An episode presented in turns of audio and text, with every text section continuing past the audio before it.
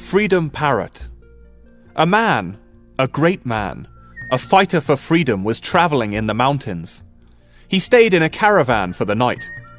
He was amazed that in the caravan there was a beautiful parrot in a golden cage, continually repeating, Freedom!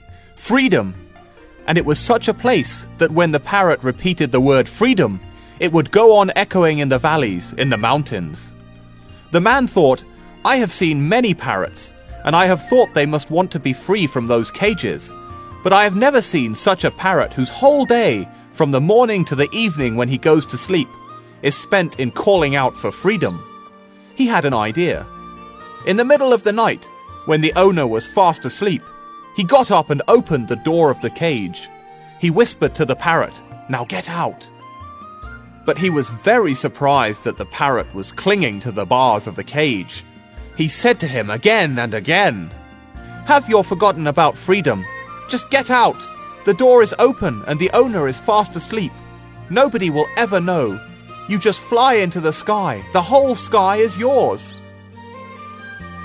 But the parrot was clinging so deeply, so hard, that the man said, What is the matter?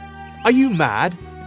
He tried to take the parrot out with his own hands, but the parrot started pecking at him and at the same time he was shouting, Freedom! Freedom! The valleys in the night echoed and re echoed, but the man was also stubborn. He was a freedom fighter.